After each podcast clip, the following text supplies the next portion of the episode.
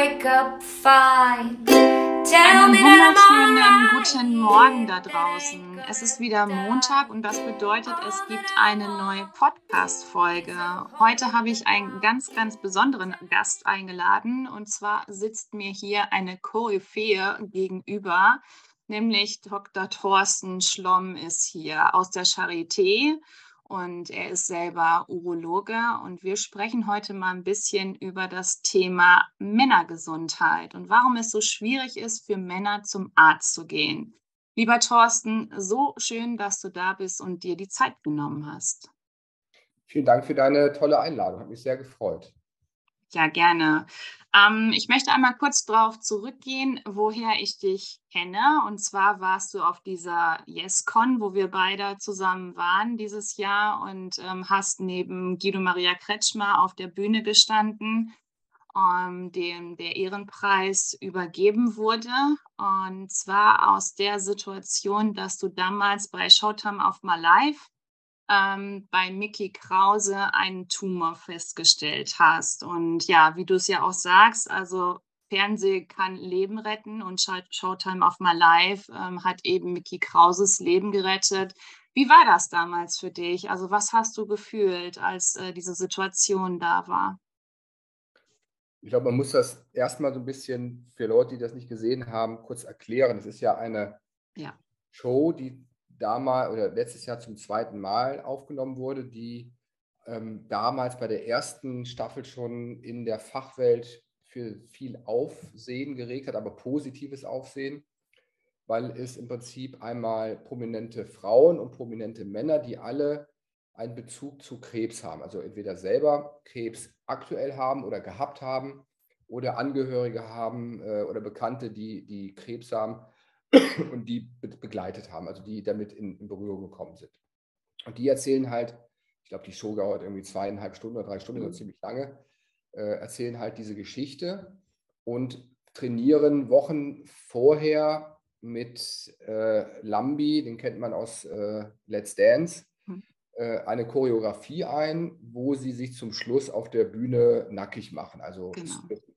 das sieht man jetzt keine Details äh, und so weiter, aber es ist halt die müssen da richtig trainieren und erzählen halt, also dieses Kamerateam begleitet die dann über, über Wochen oder Monate und dann werden halt diese Geschichten erzählt und das wird dann zusammengestellt. Also jeder hat eine Krebsgeschichte. Mhm. Letztes Jahr war ja auch zum Beispiel Sonja Kraus, die dann ja. ähm, während oder kurz vorher auch die Diagnose Brustkrebs bekommen hat. Das sind natürlich so Sachen, die dann hautnah andere Menschen, die damit eigentlich nichts zu tun haben, solche Schicksale vor Augen führt. Mhm. Das Ziel dieser ganzen Sache ist, und das ist halt das Positive auch in der Fachwelt, warum wir das so positiv sehen, ist, dass ein Bewusstsein für Vorsorge geschaffen wird, dass wenn man einen Tumor früh entdeckt, ihn heutzutage in der Regel heilen kann. Mhm. Und äh, durch dieses Aussehen auf der Bühne soll halt äh, äh, demonstriert werden, wenn man sich schon vor Millionen äh, ausziehen kann, dann kann man es auch vor seinem äh, Urologen oder Gynäkologen, also zur Vorsorge zu gehen.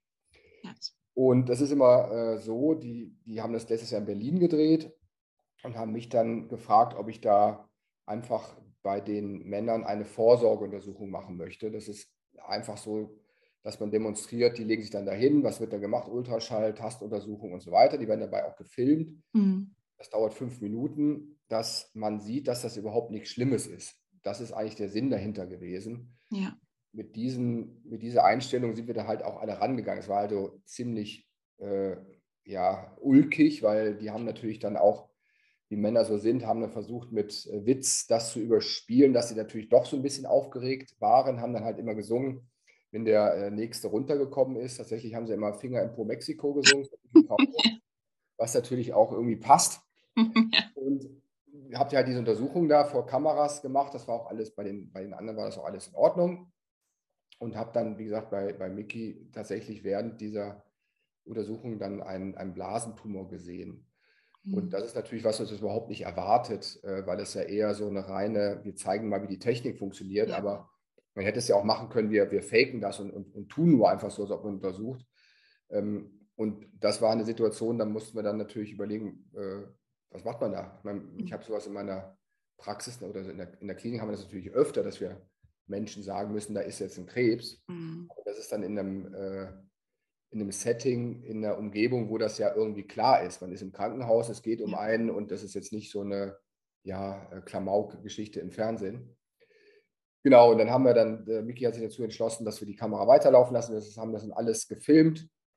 Und ich hatte dann tatsächlich auch ein bisschen Angst, dass das dann so ein bisschen voyeuristisch aufgearbeitet wird vom Sender, weil das natürlich immer Leute zieht, wenn dann Schicksale und die haben das sehr, sehr gut gemacht. Also ja. die haben das extrem gut äh, auch in der Sendung verarbeitet und äh, von daher ist das natürlich einerseits ein Schicksal, mhm. aber andererseits, ich sage mal so, für die, für die äh, Menschen oder für die urologischen Patienten auch ein Glücksfall, weil dadurch natürlich viel Awareness geschaffen wurde. Und bei der ersten Sendung, deswegen meinte ich, ist es sehr positiv gesehen worden, äh, sind auf einmal die, die äh, Termine oder die Anfragen für Vorsorgeuntersuchungen ja. exponentiell gestiegen. Also Leute oh, wow. haben in, in äh, E-Mail-Verteiler geschrieben, habe irgendwie heute 20 Anfragen für Vorsorge äh, oh, aufgrund dieser Sendung. Und das haben sich auch viele gemeldet hinterher, die aufgrund der Sendung dann zur Vorsorge gegangen sind, auch schon bei der ersten Staffel, bei der zweiten dann auch.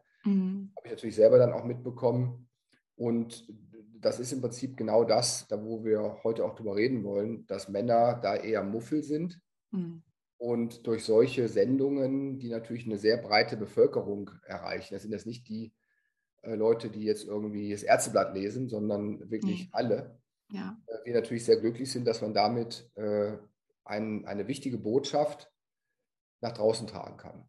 Und wie ich ja schon gesagt habe, Tumoren, wenn die auf das Organ begrenzt sind, das, das nehmen wir mal die typischen Prostata, Brustkrebs, sind ja die häufigsten ja. Männer- und Frauentumore. Wenn man die früh entdeckt, kann man mit, einer, mit einem relativ geringen Aufwand oder auch für die Patientin oder Patienten geringe Nebenwirkungen, also mit einer kleinen Operation zum Beispiel brusterhaltend oder äh, die Prostata zu entfernen, äh, ohne große Nebenwirkungen das äh, heilen. Mhm. Man ist damit durch. Mhm. Das Beispiel, was ich ja, äh, wo ich nicht müde werde, das zu bringen, ist ja das Auto der Männer, ist ja das Heiligtum. Ja. Äh, jedes Wochenende, wenn da ein Blatt drauf liegt, dann wird es geputzt, dann wird das Taschentuch rausgeholt. Und wir Männer oder Männer wissen ja, wenn, wenn man ein Auto muss man äh, warten. Ne? Ja. Dann geht man zur Inspektion. Das machen die auch äh, sehr gewissenhaft. Mhm. Weil wenn da eine kleine Schraube äh, irgendwie lose ist oder ein Keilriemen, äh, den kann man wechseln für ein paar Euro und dann fährt das Auto wieder und man hat keinen großen Schaden. Aber wenn man das im Prinzip äh, nicht macht und der Keilriemen reißt, dann ist der Motor ein Totalschaden. Und dann habe ich eine, natürlich ein größeres Problem, äh, kostet mehr. Und das Übertragen auf, auf Gesundheit, dann hat man natürlich, wenn man jetzt einen Tumor hat, der schon fortgeschritten ist, in die Umgebung gewachsen ist oder gestreut hat, dann kann ich ihn erstens nicht mehr heilen und zweitens muss ich natürlich auch ähm, schärfere Geschütze rausholen, um den dann zu behandeln. Mhm. Oder noch besseres Beispiel ist Zahnarzt. Ne? Wenn ich da hingehe und da ist ein kleines Löchlein, da wird das gebohrt, irgendwas reingeschmiert, dann ist man damit durch. Genau. Wenn man wartet, bis es weh tut, dann muss der Zahn meistens gezogen werden und mhm. dann hat man äh, mehr. Und das ist ja, wie gesagt, drin in den Männern, wird aber nicht gemacht. Und da können wir gleich, glaube ich, mal ein bisschen drüber reden, wie das bei ja. Frauen und Männern äh, ist. Da ist eine Menge noch Schambehaftung. Mann ist Mann, Grönemeyer, wann ist ein Mann ein Mann. Ja ich bin nicht krank äh, und wenn ich krank bin, dann darf es keiner merken und so weiter. Mhm. Das ist noch so die alte Generation und es ist immer ganz interessant, auch mit, mit Frauen, also auch mit Patientinnen oder auch äh, Gynäkologen zu sprechen. Bin ja mache viel mit dem ja, Halit Sihuli, ist ja unser ja, genau. Chefgynäkologe genau. hier, mhm. dabei, so, so, eine Aktion zu machen, Menschengesundheit. Mhm. 50 Prozent der Menschen sind Frauen, 50 Prozent sind, sind, sind Männer. Ähm, und jetzt sozusagen die ganzen anderen äh, Geschlechter, die ich jetzt äh, da nicht genannt habe, bitte ich äh, zu entschuldigen. Ähm, und das ist Menschengesundheit, Männer- und Frauengesundheit. Und das ist, wollen wir zusammen machen, dass das nicht so isoliert gesehen wird, sondern genau. wir gemeinsame Vorsorgen machen, dass die Frauen mit ihren Männern kommen. Da geht der eine in die Kabine, der andere in die Kabine, kommen hinterher oh, raus und beide haben ihre Vorsorge gemacht. Mhm. Äh, dass wir die Frauen da auch so ein bisschen als Zugpferd mitnehmen. Äh, dass die das auch heute, die es heute hören, äh, zu ihren Männern gehen, pass auf, geh doch mal hin. Mhm. Ja. Ja, Wahnsinn. Also was würdest du denn denken, warum ist das so, ähm, ja, noch so verpönt oder wa warum spricht man da nicht drüber? Also auch gerade so in der Männergesellschaft ist es ist dieses Thema Krebs ist ja auch relativ selten, dass da überhaupt so gesprochen wird und ähm, ja, dass man das überhaupt nicht richtig kommuniziert. Also ich kenne sehr, sehr wenig Männer, die eben über ihren über ihre Krebskrankheit sprechen. Was denkst du, warum ist das so? Ich glaube, Krebs wird immer noch wie, wie eine Behinderung gesehen. Also wenn man mhm. jetzt auf, über die Straße geht und ich, auch ich als Arzt, wenn ich jetzt einen, einen Menschen sehe, der zum Beispiel im Rollstuhl sitzt oder äh, Bein ab, also wirklich so, ein, so eine sichtliche Behinderung, mhm.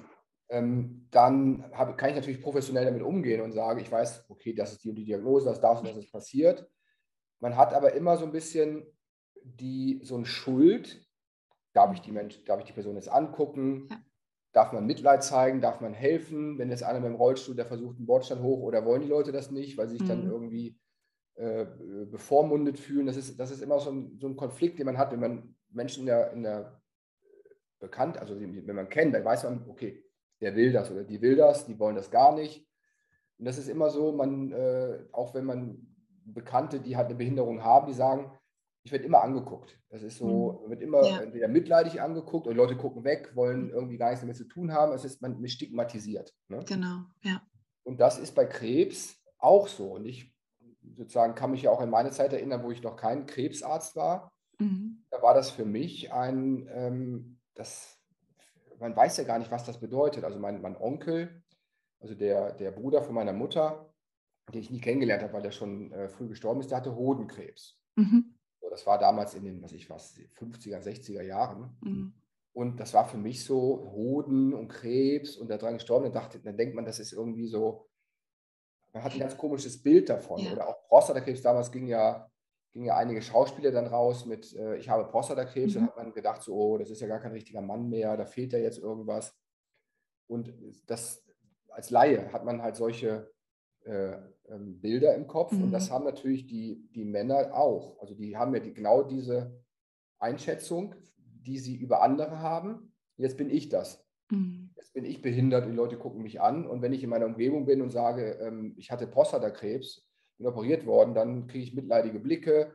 Dann gucken Leute, ob der Stuhl nass ist, auf dem ich mhm. gesessen habe, oder legen irgendwas aus. Ähm, und das, das wollen die wahrscheinlich nicht. Also und das ist, wie gesagt, immer so stigmatisiert, da fehlt jetzt irgendwas. Der ist nicht mehr potent, der ist inkontinent, das ist kein richtiger Mann mehr. Und das ist jetzt bei Prostatakrebs, weil das halt genau diese, diese ähm, Gebiete betrifft, aber andere Tumoren ja genau das Gleiche. Ja. Lungenkrebs haben oder Nierenkrebs oder Bauchspeicheldrüsenkrebs, da geht man schon eher mit raus, ähm, weil das nicht so stigmatisiert ist. Lunge ist dann auch wieder, okay, er selber schuld hat geraucht, aber so Krebse wie Niere, Bauchspeicheldrüse, wo man jetzt sagt, okay, das ist jetzt ja, da sind die, äh, die Label, die man da bekommt, nicht ganz so. Das mhm. hat da viel mit zu tun, glaube ich. Und dann will der Mann halt auch immer der Macher sein. Ähm, wenn wir einen Schnupfen haben, dann brauchen wir ja schon eine Intensivstation. Und äh, das wird dann verdrängt. Also Männer sind sehr gute Verdränger. Mhm. Und der typische Patient bei uns, also die, sind, die, die Patienten, die wir operieren, sind im Schnitt über 60. Mhm. Wir haben natürlich dann auch Jüngere dabei und jetzt nehmen wir mal das Beispiel, so ein 55-Jähriger, der voll im Leben steht. Also der hat gerade seine Beförderung als, was ich war, als äh, Vorstandsvorsitzender von einem Betrieb mit 5000 Mitarbeitern bekommen. Der hat zwei Kinder, die jetzt noch in die Schule gehen. Es läuft alles super. Und dann kriegt der auf einmal Krebs. So, das heißt, der hat jetzt im Prinzip auch von seiner Lebensplanung auf einmal einen, einen massiven Riss. Der ist mhm. gewohnt, dass quasi es immer weiter, immer nach oben geht. Und jetzt kommt auf einmal diese Diagnose Krebs und für den ist das jetzt so eine Wand, wo er gegenläuft. Mhm. Und ist jetzt mal, kann ich meinen Beruf noch weitermachen? Wie sehen meine Kollegen das? Und gerade ähm, in so einem männerdominierten Betrieb, mhm. dann relativ, ich habe jetzt mal, hatte mal einen so einen CEO von einem DAX-Konzern, der kam zur Operation, der war braun gebrannt, sah super aus. Dann meinte ich, oh, äh, waren Sie im Urlaub? Hat er gesagt, nee, aber ich bin jetzt im Urlaub offiziell. Meine Sekretärin schickt jetzt äh, Karten raus oder seine Frau ähm, von den Malediven. Offiziell bin ich jetzt auf den Malediven. Ich mache jetzt hier die Operation, bleibe ich noch eine Woche zu Hause. Gehe nochmal auf die Sonnenbank und in zwei Wochen sitze ich wieder in meiner Vorstandsetage und keiner weiß, darf wissen, dass ich Prostatakrebs hatte, weil wenn die das wissen, hat er, das Beispiel ist mir noch im Kopf, sagt, das ist wie wenn man einen Tropfen Blut ins Piranha-Becken, äh, dann kommen die alle an und zerfleischen mich. Mhm. Weil dann bin ich angeschossen, dann bin ich nicht mehr der Macher, dann bin ich äh, verletzlich. Und das sieht man ja, wenn man jetzt sich die, die Alpha-Männchen mal anguckt äh, auf der Welt, ähm, die zeigen keine Schwäche. Mhm. Ja, die sind ja auch alle krank. Die mhm. Äh, sehen wir ja auch äh, teilweise hier. Aber nach außen sind das die starken Männer, die auf keinen Fall eine Schwäche zeigen dürfen. Und wenn sie das tun, dann äh, haben sie verloren. Mhm. Das ändert sich natürlich durch die neuen Generationen. Ähm, das sehen wir im Fußball. Das ist ja ein ganz schönes ja. Beispiel, dass jetzt auch viele Fußballer, die mit Hodenkrebs auch rausgehen und das mhm. sagen, ich hatte das. Genau.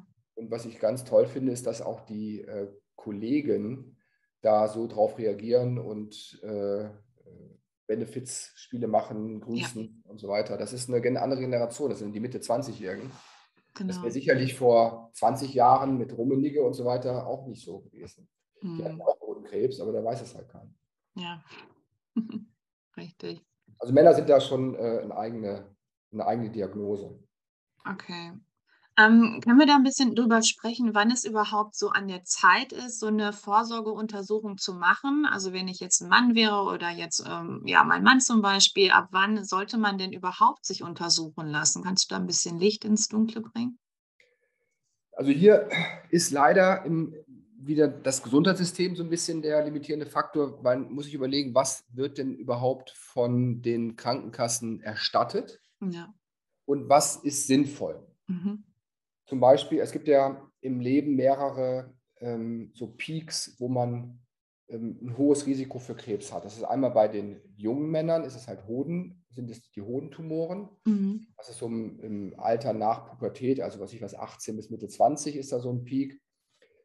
Da ist aber keine ähm, regelhafte Vorsorge empfohlen oder ähm, wird erstattet von den Kassen. Deswegen plädieren wir hier auf äh, Selbstdiagnose.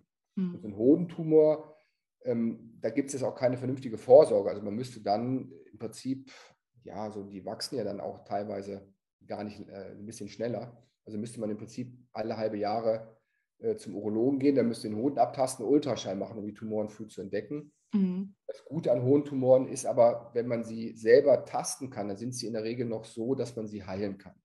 Oh, okay. wir, wir, heilen ja heute, äh, was ich was, über 95 Prozent der hohen Tumore heilen wir ja mit einer ganz einfachen Operation. Mhm. Und deswegen ist da ähm, im Prinzip die, das Plädoyer für die jungen Männer einfach selber tasten. Ähm, man kann sich auch von der Freundin abtasten lassen oder vom Freund. Äh, und wenn was zu tasten ist, dann hingehen. Mhm. Dann ist der nächste Peak wieder, das ist dann ähm, Nieren, Prostata, äh, Blasenkrebs. Und da gibt es im Prinzip auch keine keine Frühprogramme für jüngere Männer. Also wir empfehlen halt, ab 45 sollte man mhm. einmal zur Vorsorge gehen. Gerade Prostata, da ist ja der PSA-Wert, also das Schöne an Prostatakrebs ist, dass es einen Blutwert gibt, der heißt PSA, das ist das prostataspezifische Antigen. Mhm. Ganz kurz, die Prostata ist ein Fortpflanzungsorgan. Die Samenzellen, die werden im Hoden produziert, durch die Samenleiter in die Samenblasen gebracht, die liegen an der Prostata an. Und äh, beim Samenerguss sind äh, das meiste, was dann rauskommt, ist tatsächlich nicht Sperma, sondern äh, also sind keine äh, äh, Spermien, mhm. Sekret, was in der Prostata gebildet wird. Damit okay. Flüssigkeit, da ist Zucker drin, damit die Spermien was zu essen haben auf dem Weg zur Eizelle und halt dieser PSA-Wert, das ist ein, ja, ein, ein Stoff, der, der wirkt wie Spülmittel, dass die Spermien nicht zusammenklumpen. So kann man sich das vorstellen. Und wenn der im Blut erhöht ist, dann ist das Risiko für Prostatakrebs erhöht und man muss nachgucken. Und deswegen mhm wenn man diesen PSA-Wert regelmäßig misst, dann hat man in der Regel, also hat man eigentlich eine, eine Chance, den Tumor so früh zu entdecken, dass er heilbar ist. Mhm. Das nutzt aber nichts, wenn man mit, mit 65 das erste Mal hingeht und der Wert ist 100, also der sollte unter 4 sein, sondern man geht dann mit 45 hin, da ist er meinetwegen 0,7 und dann geht, da, geht man mit, mit, mit 48 äh, nochmal hin und ist er 1,2 und dann ist das für uns schon verdächtig. Also diese Anstiegsgeschwindigkeit, die ist für uns relevant, dass man die nennen das Dynamik, äh, sehen kann, weil es gibt natürlich auch Unterschiede. Der eine kann einen Wert von 1,3 haben, ist in Ordnung, der andere von 0,2 ist in Ordnung. Und das lernt man natürlich nur, wenn man über die Zeit das verfolgt. Mhm. Der Prostatakrebs gerade am Anfang so langsam wächst, kann man sich da auch ein paar Jahre Zeit lassen und den Wert beobachten. Mhm. Ähm, aber wenn dann jetzt einer kommt mit einem Wert von 8 mit 55, äh, dann weiß ich nicht, war er denn vor drei Jahren auch schon 8, dann ist es wahrscheinlich nicht so dramatisch, als wenn er vor einem Jahr 2 war.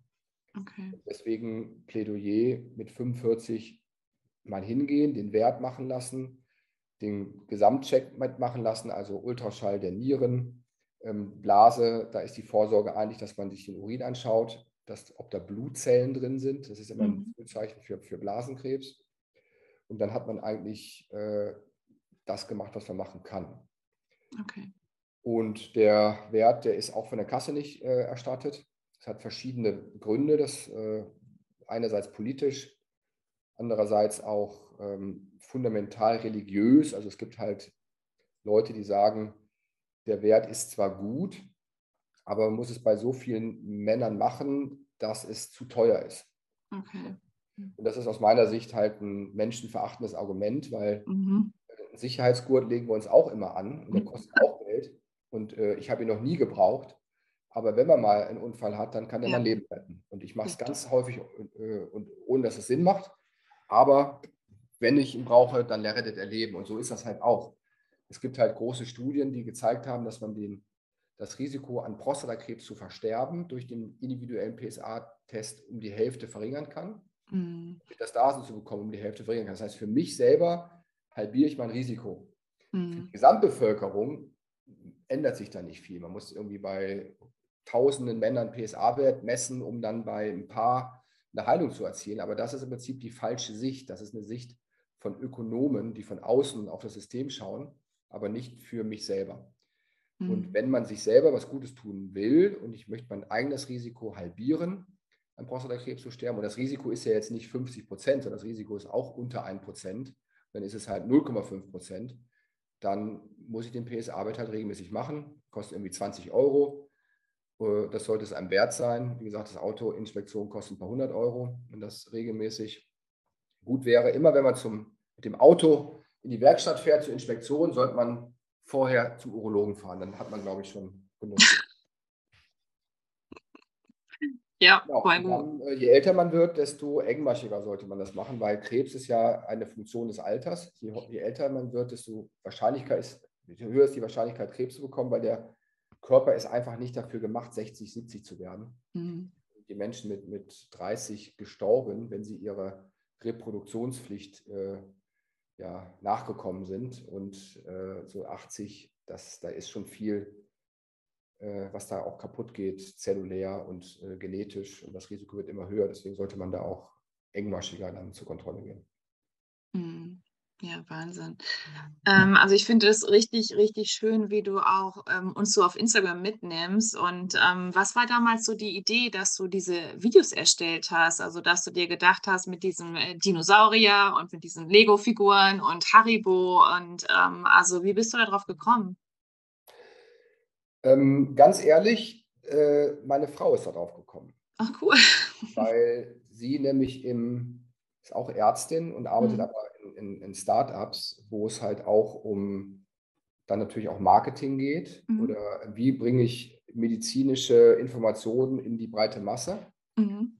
Und da ich immer schon ähm, Vorträge gehalten habe, wo ich halt diese Analogien zu Hunden, Katzen, Bäume, brennende Häuser und so weiter gebracht habe, um mein Anspruch ist, auch bei meinen Patienten, die müssen verstehen, was sie haben. Es bringt mhm. nichts, wenn ich als Arzt äh, sage, Sie haben Krebs und wir machen jetzt das, sondern ich möchte, dass man selber ähm, Experte für seine Erkrankung wird, mhm. alle wichtigen äh, Begriffe versteht. Ich kann die Leute jetzt sagen, sie haben PT2, äh, äh, N0, Gliese 3 plus 4 Tumor, dann sagen die, okay, super. Ja, das genau.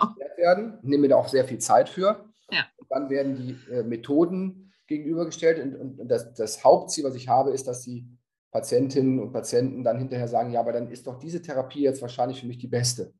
Oh, wow. Und dann sage ja, und dann ist, hat, hat man nämlich die Entscheidung selber getroffen und wurde nicht entmündigt von Ärzten. Mhm. Und, und, das ja. ist halt wichtig, äh, selber auch ähm, sozusagen Herr oder Herrin seiner Erkrankung zu sein. Aber ganz kurz noch zu Instagram. Ja. Und dann, ich war halt überhaupt nie auf Social Media. Ich hatte mal so einen Facebook-Account, da habe ich aber irgendwie ein bisschen Dann mach das doch mal. Und dein Auftrag ist jetzt in 60 Sekunden komplizierte Begriffe wie, was ist eine Gensequenzierung, was ist eine Metastasierung und so weiter klarzumachen. Das kannst du doch.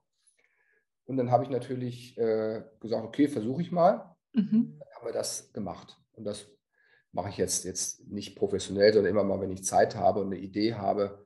Meistens kommt das aus der Sprechstunde, dass ich dann, man sieht das ja auch in den Videos, das mache ich dann in meinem Büro, mhm.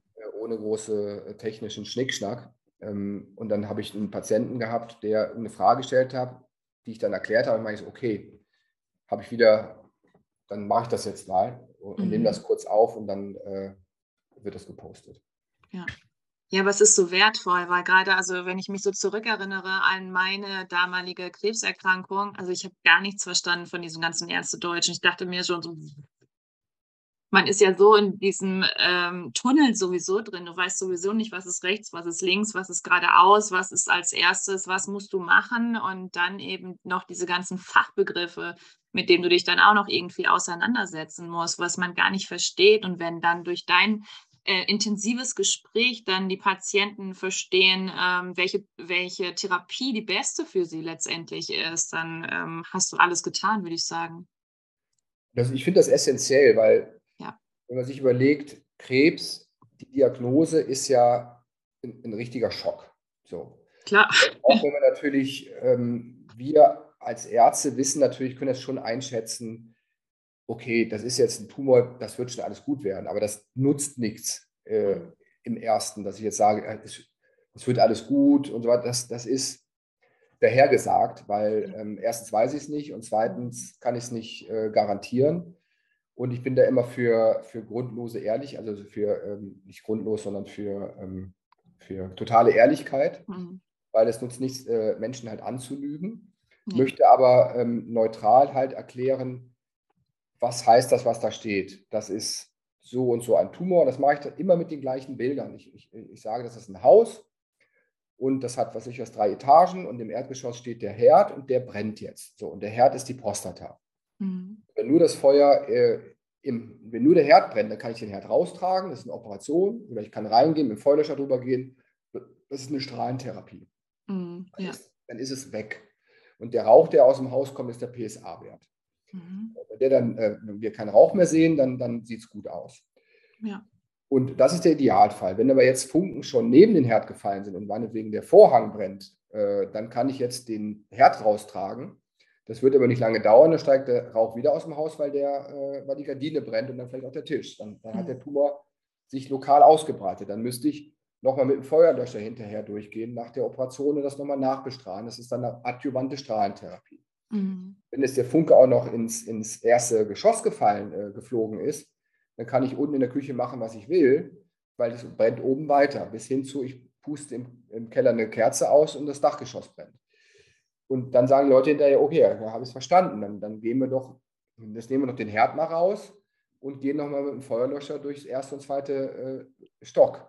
Mhm. Dann sage ich, okay, ja, wir kommen aber nicht in den ersten Stock, sondern nur ins Erdgeschoss. Deswegen müssen wir die Sprenkleranlage anmachen oder Fenster und Türen zu, damit kein Sauerstoff mehr ins Feuer kommt. Das wäre dann die Hormontherapie oder die Chemotherapie. Ja. Und dann haben die halt ein Bild, wo sie sehen können. Ich kann den Leuten auch sagen, sie brauchen jetzt eine sechs Zyklen Docetaxel, Chemotherapie äh, ähm, äh, gefolgt, sagen, okay, ja, klasse. genau.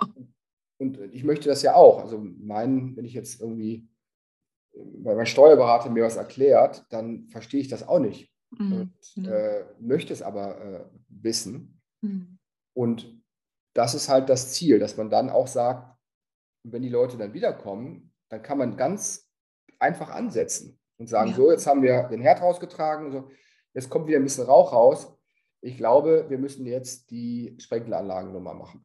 Dann mhm. wissen die sofort, okay, macht Sinn, äh, ein gutes Beispiel. Und dann ist es ja auch viel einfacher, so eine Therapie auch zu akzeptieren, weil Therapien haben ja auch Nebenwirkungen, die man mhm. äh, abwägen muss immer. Und das, da muss man dann auch drüber reden, dass dann bei der Schränkeinlage dann vielleicht auch die, die Bücher nass werden ähm, hinterher wieder getrocknet werden müssen, dass es da vielleicht auch Verluste gibt. Aber so kann man dann halt reden und das mache ich mit dem Hochschulprofessor äh, und mit, mit, mit jedem so. Also ich setze sie da jetzt nicht, äh, weil die Leute sind dann in so einer Situation eh gleich. Mhm. Okay. Das, das, ist gut. Und das versuche ich dann halt auch in so Videos auf Instagram äh, weiterzugeben. Hm, okay.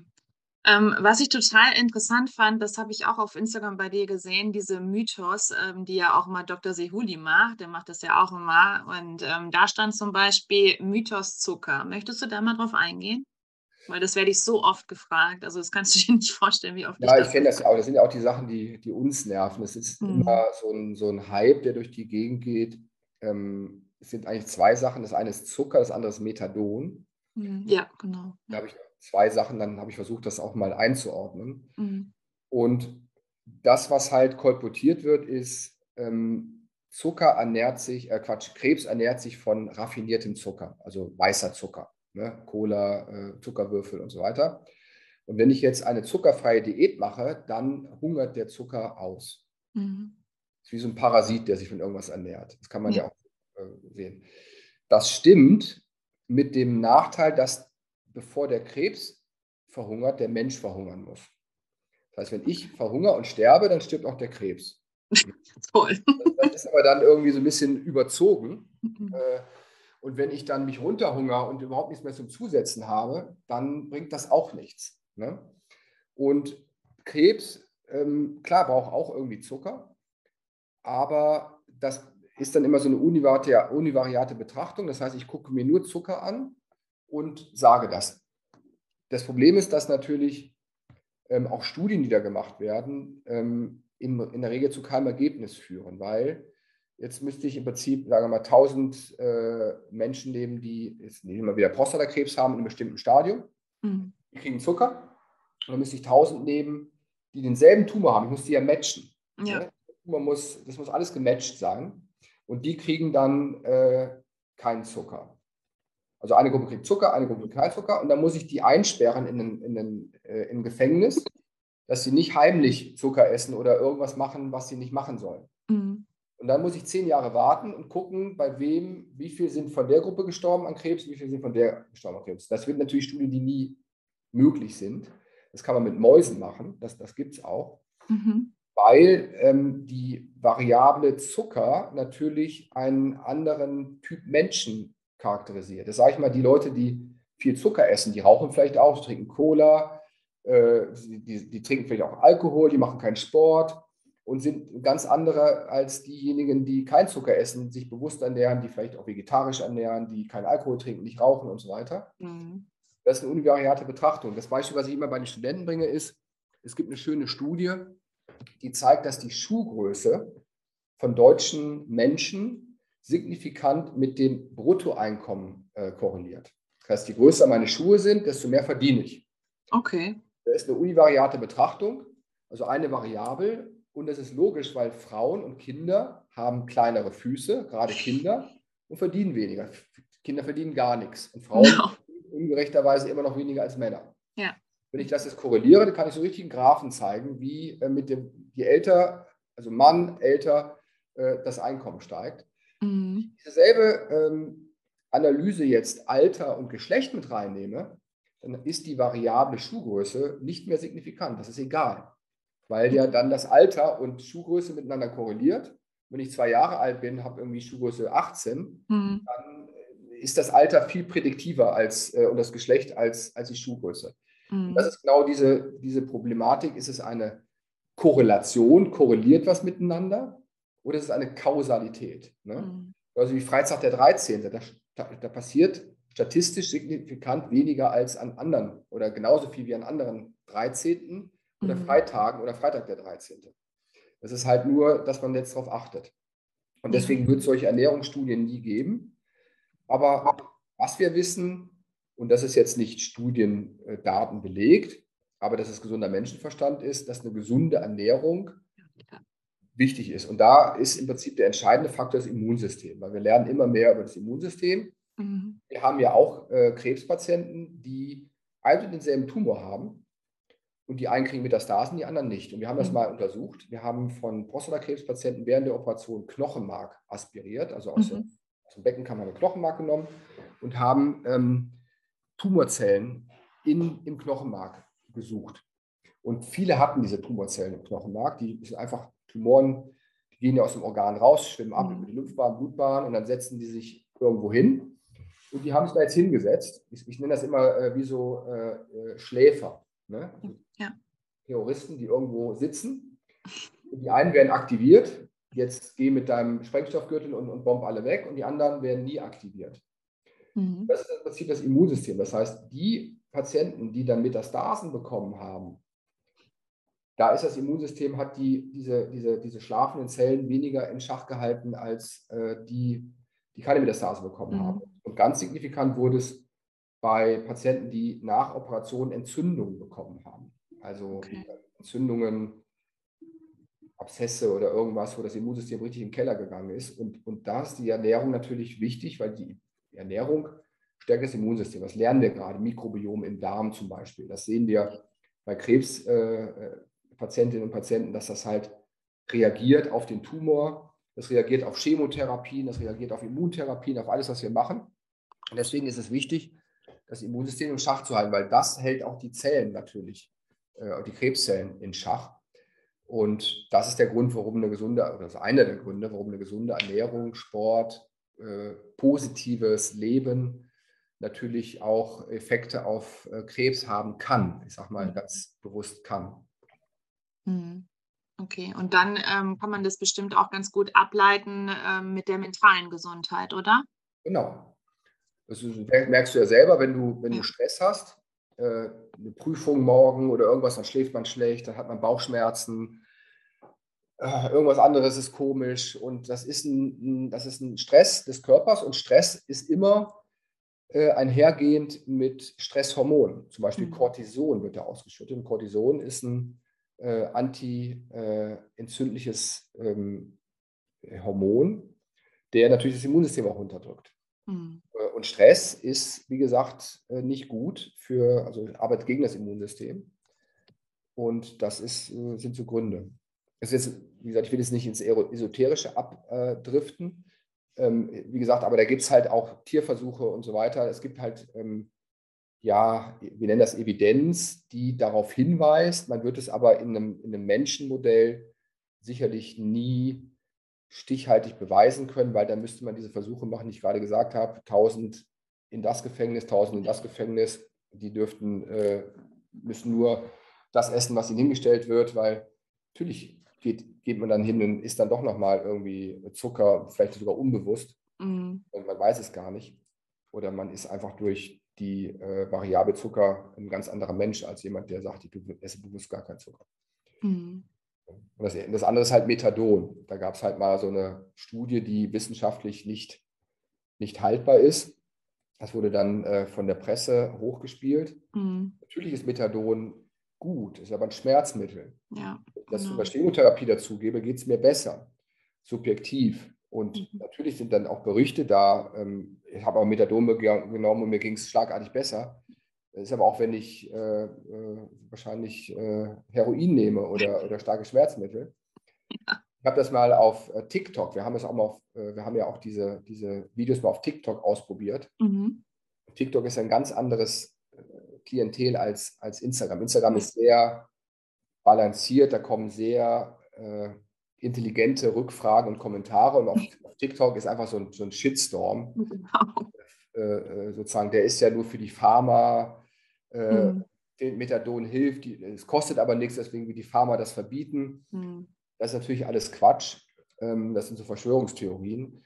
Und natürlich will ich niemandem verbieten, Methadon zu nehmen. Das, das soll man machen, aber ärztlich verschrieben, weil Methadon hat natürlich auch Nebenwirkungen, das kann einen ja umbringen. Ne? Also schneller als, äh, als, man, als man möchte. Mhm. Und bin kein Methadon-Gegner, aber man soll es nicht nehmen anstatt einer Therapie, äh, also einer Krebstherapie, sondern wenn begleitend und dann zusammen mit ärztlicher Begleitung, weil sonst äh, gibt es halt da auch Nebenwirkungen, die man gar nicht haben möchte.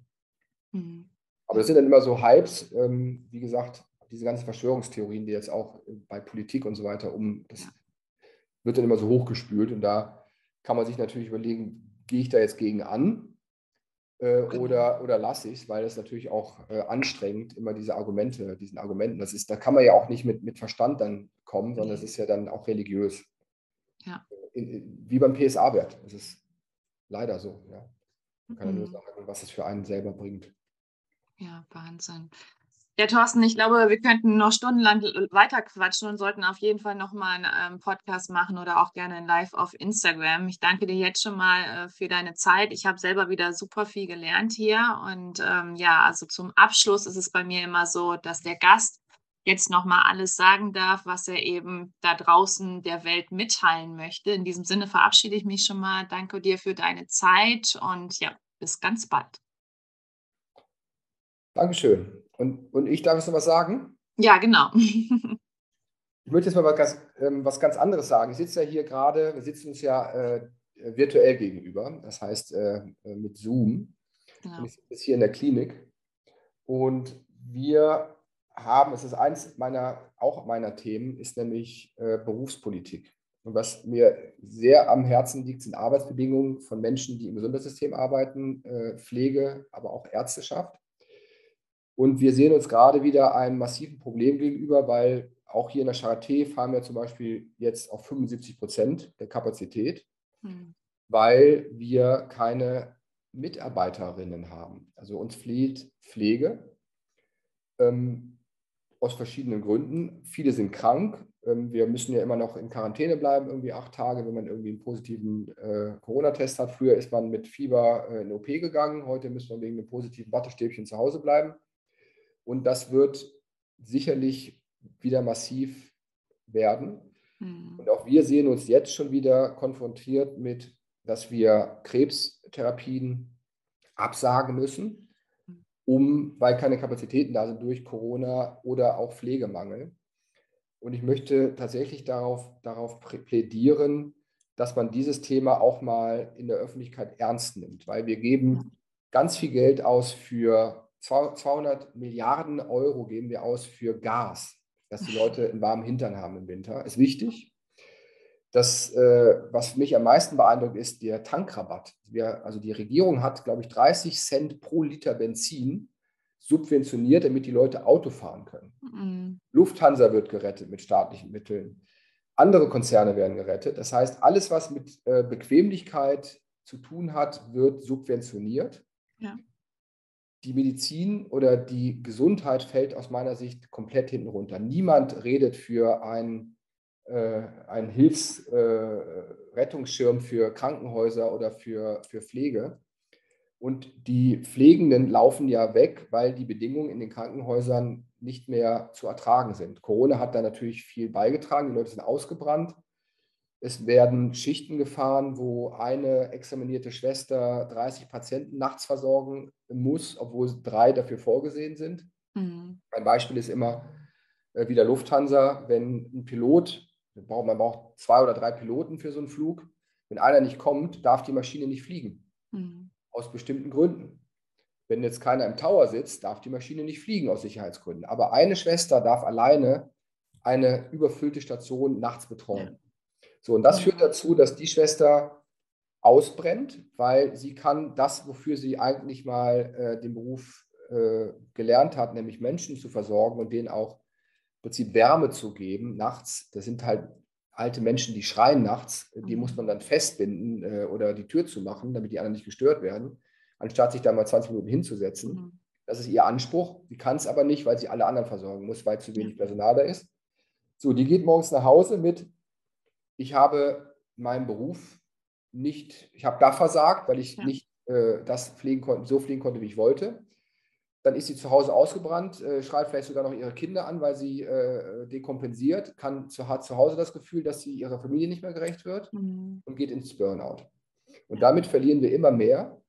Und die sozusagen Forderung ist, dass man Mindestgrenzen hat, wenn eine Station für drei Schwestern oder für drei Pflegende ausgelegt ist und es sind nur zwei da, dann kann man die Station so nicht fahren. Und das machen wir auch. Wir, wir sperren dann Betten.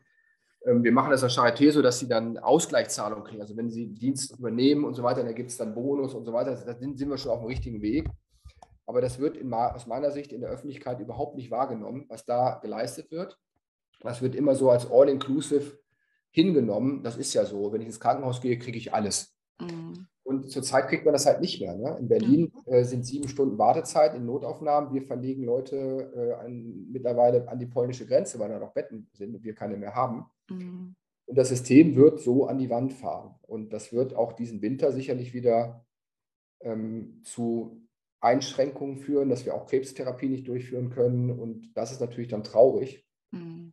dass wir da nicht, das ist ja auch Vorsorge, ne? das ist ja auch Früherkennung. Ja. Klar. Wir wissen das seit Jahren und es wird aus, gefühlt nichts gemacht. Und da ist es, glaube ich, auch an der, äh, an der Pflicht von allen, auch von Krebspatientinnen und Patienten, ähm, die ja da auch von betroffen sind, einfach mal aufzustehen und zu sagen, es geht so nicht. Mhm. Auch, ja. auch die Ärztinnen bei uns oder, oder Pflegenden, die werden ja im Prinzip gezwungen, jetzt mach doch mal mehr. Guck mal, da fehlen jetzt welche, springt doch mal ein, die, die, die, die springen dann am Wochenende ein und haben ja auch ein Recht auf Freizeit. Die haben Familie, die wollen auch mit ihren Kindern was machen und werden gezwungen, das aufzugeben, um ein System zu subventionieren, was kaputt ist. Das ist aber nicht unser Problem. Wir müssen es aber äh, lösen. Mhm. Deswegen brauchen wir da im Prinzip mehr Unterstützung.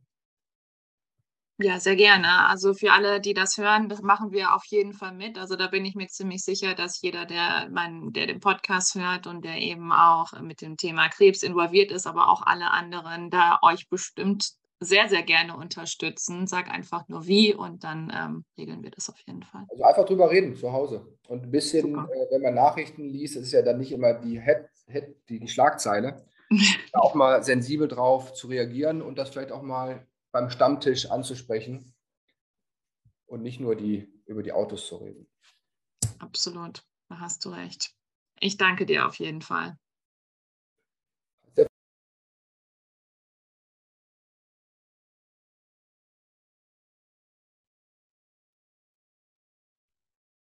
Was war das für ein Interview. Ich hoffe so sehr, dass du ganz viel mitnehmen konntest und vor allem, dass du diesen Podcast ja mit deinen männlichen Lieben, Liebsten teilst, dass auch sie ab 45 zur Vorsorgeuntersuchung gehen und wenn es ähm, dein, um deinen Papa geht beispielsweise, was auch ich mitnehmen werde für meinen Papa, ähm, dass auch er zur Vorsorge geht. Und ähm, ich hoffe, wir konnten aufräumen mit dem Mythos Zucker und Krebs. Und ähm, ich fand es ganz, ganz wundervoll, wie Thorsten so viele Dinge so einfach erklärt hat und äh, dass er sich die Zeit genommen hat. Und da bin ich sehr, sehr tief von beeindruckt.